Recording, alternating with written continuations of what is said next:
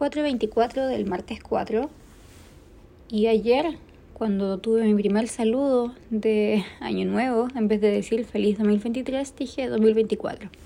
¿Será todo eso una señal? ¿Podría pedir un deseo? Bueno, eso está relacionado exactamente con el tema que voy a tratar hoy, que es el simbolismo.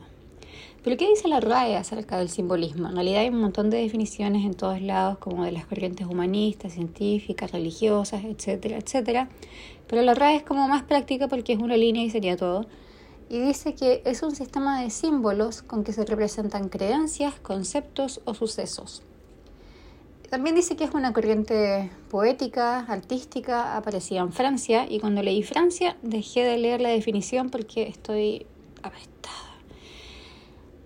Y mm, yo creo que la gran mayoría de nosotros que creció en hogares religiosos, ya sea eh, evangélicos, católicos, testigos de Jehová, eh, mormones, em, no recuerdo más religiones en este momento porque son como las más comunes en Chile.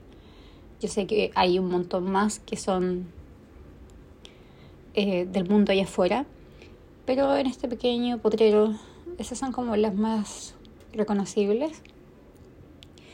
Y eh, así es que todos nosotros tenemos como una aproximación a lo que significa el simbolismo a través de la religión, lo que significa una paloma, la paz, lo que significa ver ahí Cristo crucificado, lo que significa, o sea, que obviamente expió nuestros pecados, que dio su vida y la dio por nosotros, y un montón de cosas que ya no recuerdo muy bien porque bueno, yo tengo todos mis sacramentos. Fui una niña muy católica, pero en el momento de mm, mi confirmación, cuando te pregunta, ¿usted cree en Dios Padre Todopoderoso?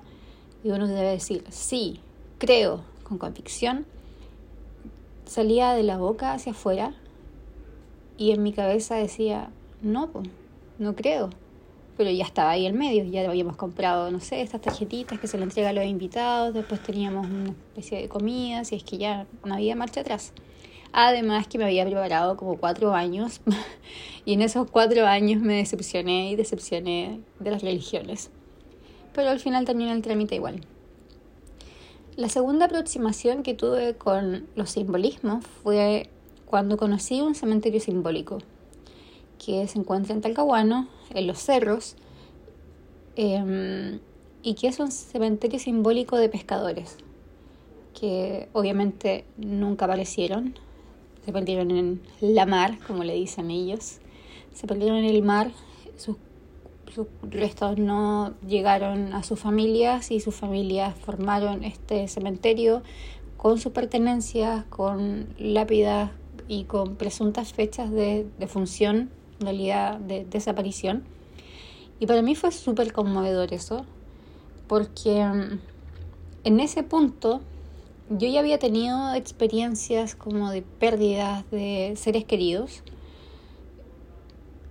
Eso tuvo que haber sido en mi adolescencia. Entonces yo ya lo había vivido y me imaginaba como ese sentimiento de no saber, eh, de no poder ir a un lugar y aunque quede solo polvo de la persona que alguna vez fue, está ahí.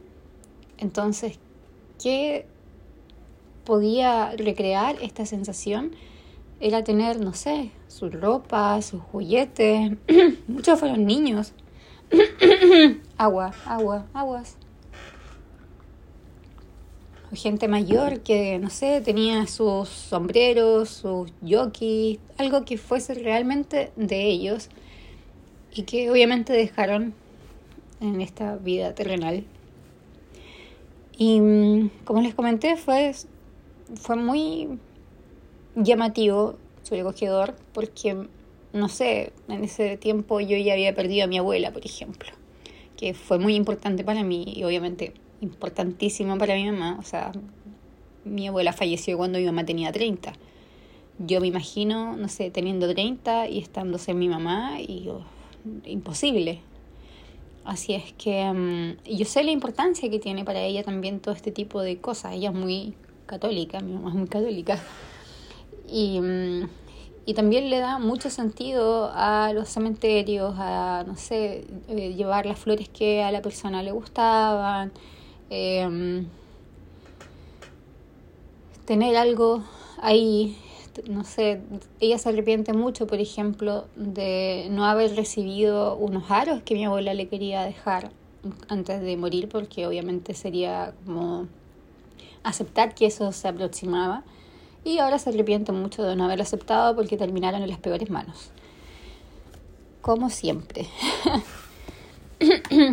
Pero hoy día hago este podcast porque mañana se conmemora, en realidad se conmemora como por fecha, pero por semana debió coincidir con el día de ayer. Pero por fecha va a ser mañana, eh, con una pérdida importantísima que sufrimos mi mamá y yo. Y bueno, probablemente personas que conocieron a mi hermano, em, sus compañeros de curso, eh, las tías del colegio, em, uno que otro familiar, porque nosotros siempre fuimos muy unidos. Y eso es también porque fui una hija parentalizada. Entonces para mí mi hermano era mi hijo, de alguna manera. Em, probablemente esta información es demasiado personal como para contarlo en un podcast. No es algo que yo oculte, pero puede ser incómodo escucharlo. O sea, si alguien me preguntara eh, cómo recuerdas ese momento, lo puedo dar con lujo de detalles. O sea, yo recuerdo hasta la ropa que tenía puesta. Y eso fue hace siete años atrás. Pero no quiero ir a ese detalle porque si no me voy a poner a llorar y no voy a ser capaz de terminar este podcast. Y quiero terminar muy bien este tema porque creo que es interesante. Em, y puede ser incluso un poco revelador en, algunas, en algunos aspectos. Bueno, como les comentaba, en 2016 tuvimos esta pérdida que fue inesperada, fue brutal, fue catastrófica em, de mi hermano de 22 años, mi hermano chico por muchos años, mi único hermano por muchos años. Eh, porque mi hermano bebé ahora tiene 11 recién.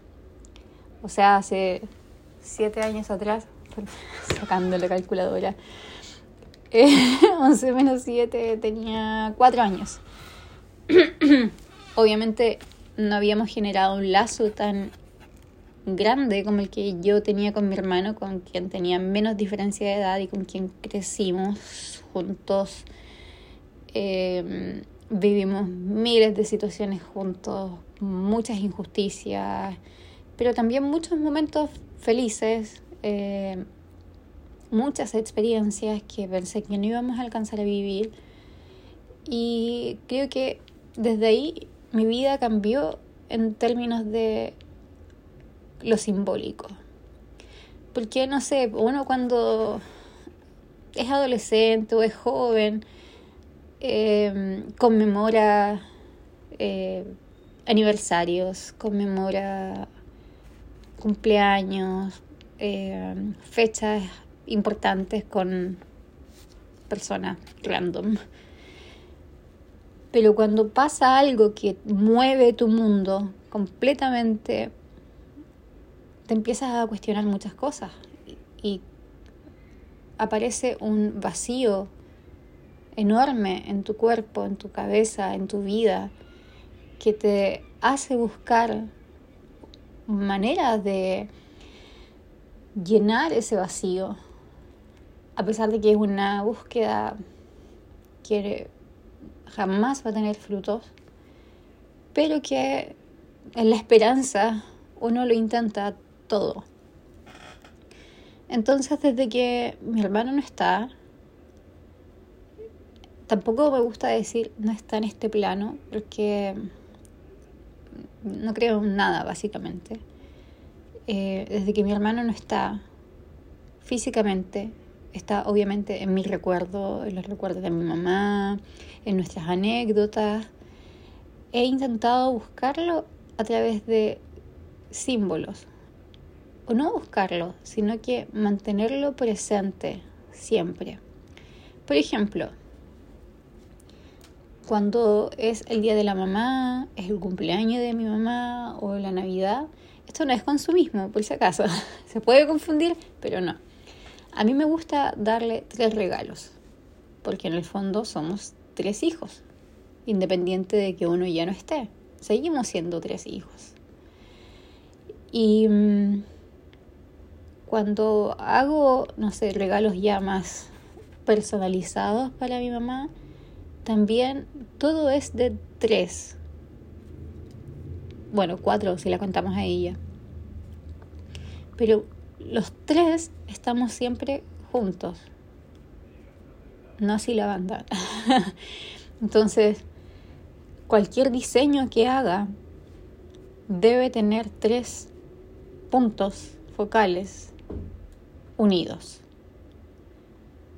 Y de hecho, ahora en este momento estoy usando un anillo que le regalé a mi mamá y que ella me entregó porque no le queda bueno en este momento y que tiene tres diamantes, pequeñitos por supuesto, y que cada uno de esos diamantes está dentro de un corazón y ese corazón significa el corazón de mi mamá y los pequeños brillantes somos nosotros, los hermanos. Entonces, los simbolismos para mí cambiaron radicalmente. Eh, ya no los asocio de una forma banal con cualquier persona. Eh, no los malgasto, eso. Los cuido, los atesoro. Porque, de hecho, justo ayer hablaba de la importancia de este suceso en mi vida bueno, en nuestra vida familiar, fue como si nosotros tuviésemos algo sagrado. Yo creo que todos tenemos algo sagrado. Las personas que tienen hijos, sus hijos son sagrados para ellos, sus padres son sagrados para ellos, sus abuelos, depende del tipo de familia que tengan. Incluso, no sé, eh, sus mascotas no son sus mascotas, son sus hijos y son sagrados para ellos. Entonces, cuando algo sagrado para ti no está, te deja un vacío enorme, pero que se siente en todas las partes de tu cuerpo, en todas. Y en esa búsqueda de simbolismos para poder reencontrarnos, por ejemplo, yo uso una cadena con un corazón que me regaló mi mamá porque yo sentía que me faltaba una parte del cuerpo en el pecho. Es como si tuviese un agujero porque cualquier persona podía mirar a través y ver, no sé, el resto del paisaje. Y eh, me regaló ese corazón para llevar, llenar el espacio. Probablemente esa última línea no se entendió. Me regaló ese corazón para llenar ese espacio. Y extrañamente eh, siento que ha funcionado Ahora a ese corazón yo le agregué mi inicial, porque también estoy como en este tránsito, viaje, como lo llaman algunos, de amor propio, que cuesta mucho cuando uno dedica su vida a que los demás estén bien, a que los demás sean la prioridad, estén todos en primer lugar menos tú, creo que es lo mismo. Em, a que no existan necesidades eh, para no molestar. De hecho, esa es una frase que yo debiese tatuarme en alguna parte que diga no molestar, pero no por el hecho de no me molesten, sino porque a mí no me gusta molestar. A mí no me gusta pedir favores. Y cuando pido favores me siento pésimo. Porque paso a llevar este tatuaje imaginario, porque no, los tatuajes son un tema aún para mí. Em, Y eso me hace sentir débil, vulnerable, cuando toda la vida tuve que ser fuerte, porque obvio tenía que mantener esta familia unida, mantener esta familia, obviamente yo no era el proveedor de la familia, sino que mi mamá, pero mantener esta familia a salvo, es lo que hacen probablemente todas las mamás que se quedan en casa cuidando a sus hijos. Y cuando pierden su eh, libertad económica por sus hijos, para protegerlos, para cuidarlos. Así es que ahora debo decir que estoy llena de ese tipo de simbolismo. Por ejemplo, en mi casa tengo un dibujo, un, voy a decir una ilustración, una ilustración que hizo mi hermano, que obviamente él tenía eh, condiciones que volvían su vida complicada.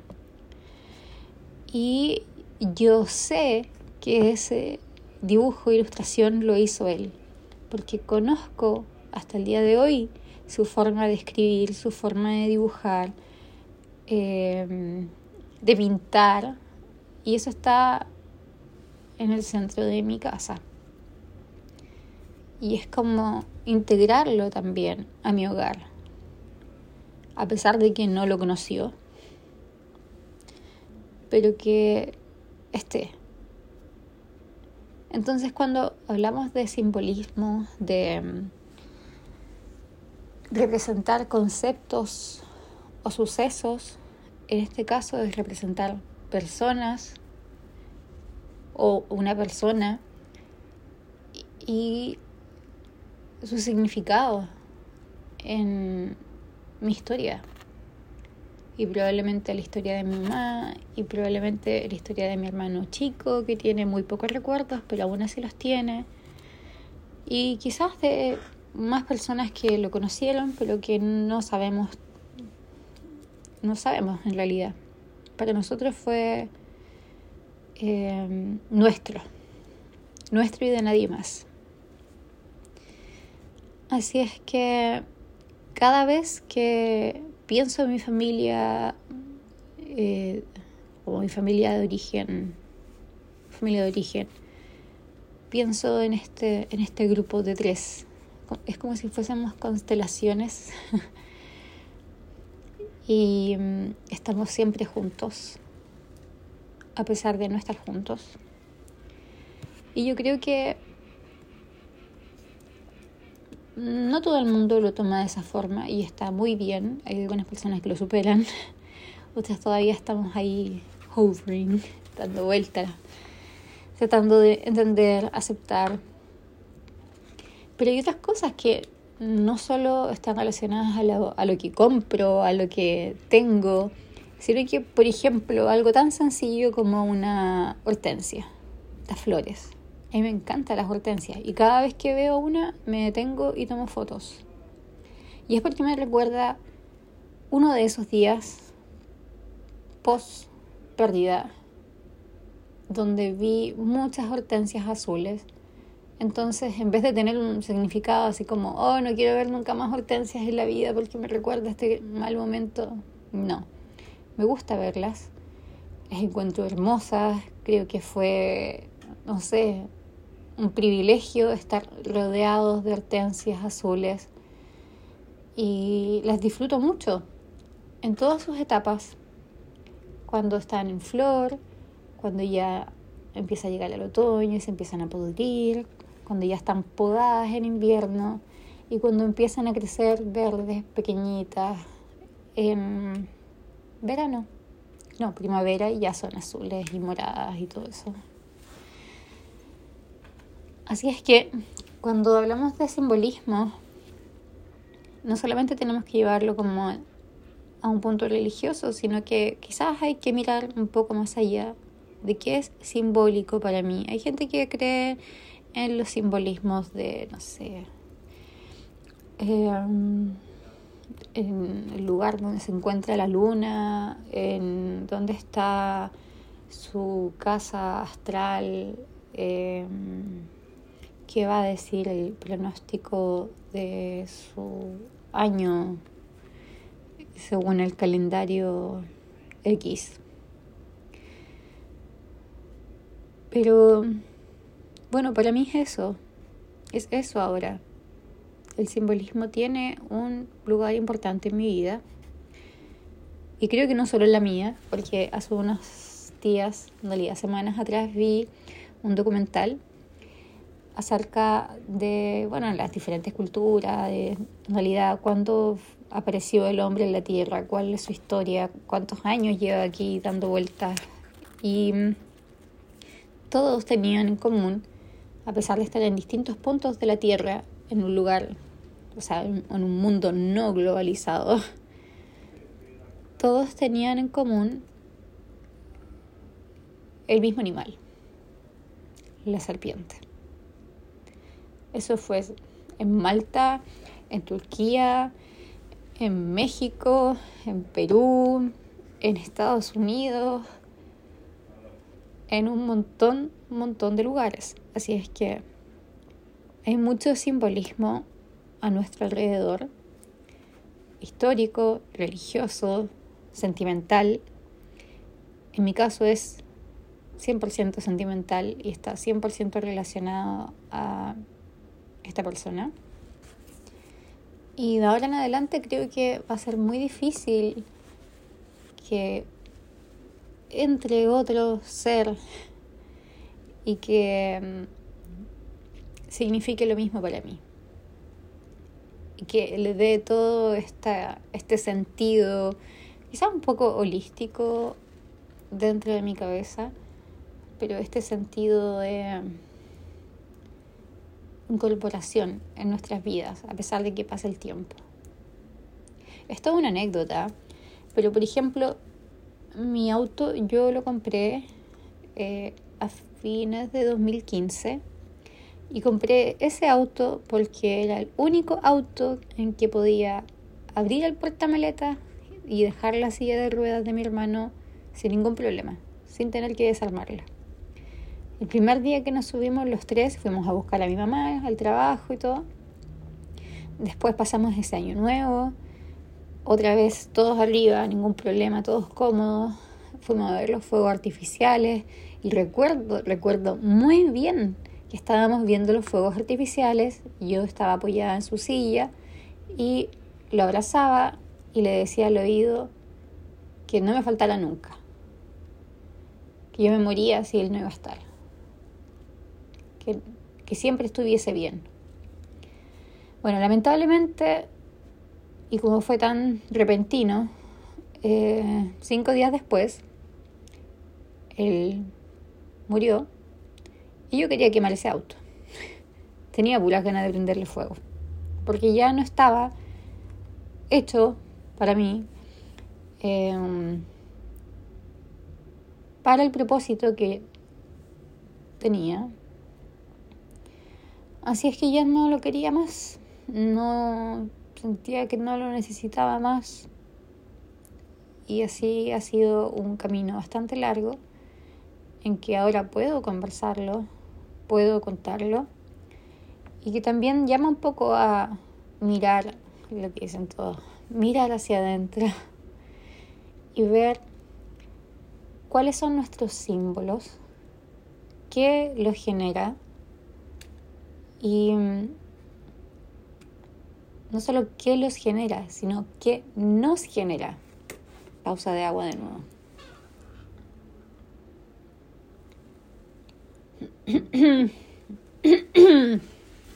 Esto es muy orgánico, como dicen los podcasters.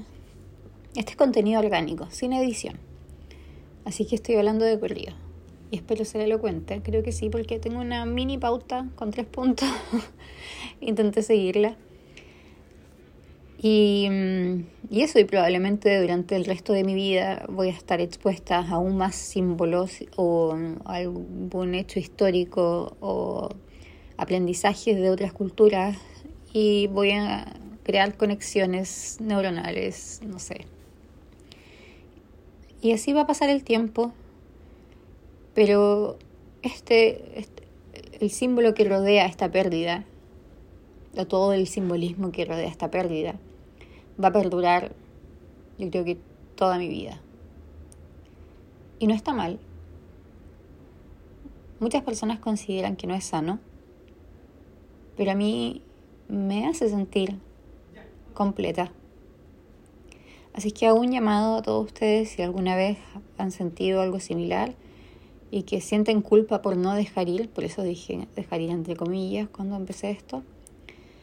Eh, porque dejar ir no es olvidar, dejar ir no es dejar de sentir, dejar ir es continuar la vida a pesar del dolor, a pesar de la ausencia, a pesar de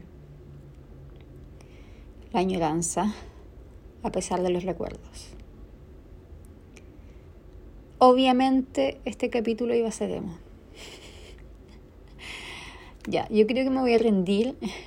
Nunca más voy a decir, no, esto, no, no. Quiero que sea un, algo chistoso, feliz. No, no puedo, no me resulta. Así es que este es el capítulo de hoy. Eh, no les voy a decir feliz año porque valía es un, no sé, un día más, igual al anterior, y al anterior, y al anterior. Solo pásenlo bien, miren a su alrededor, busquen sus propios símbolos